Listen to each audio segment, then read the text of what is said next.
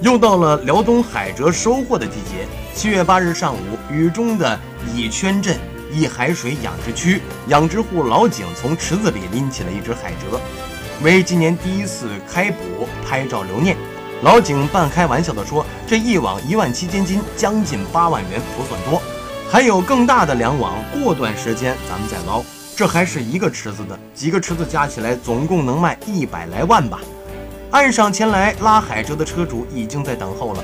他们说，捕捞上来的海蜇会装进桶，运到营口的盖州，那里的海蜇加工厂会加工生产不同种类的海蜇制品，再往外销售。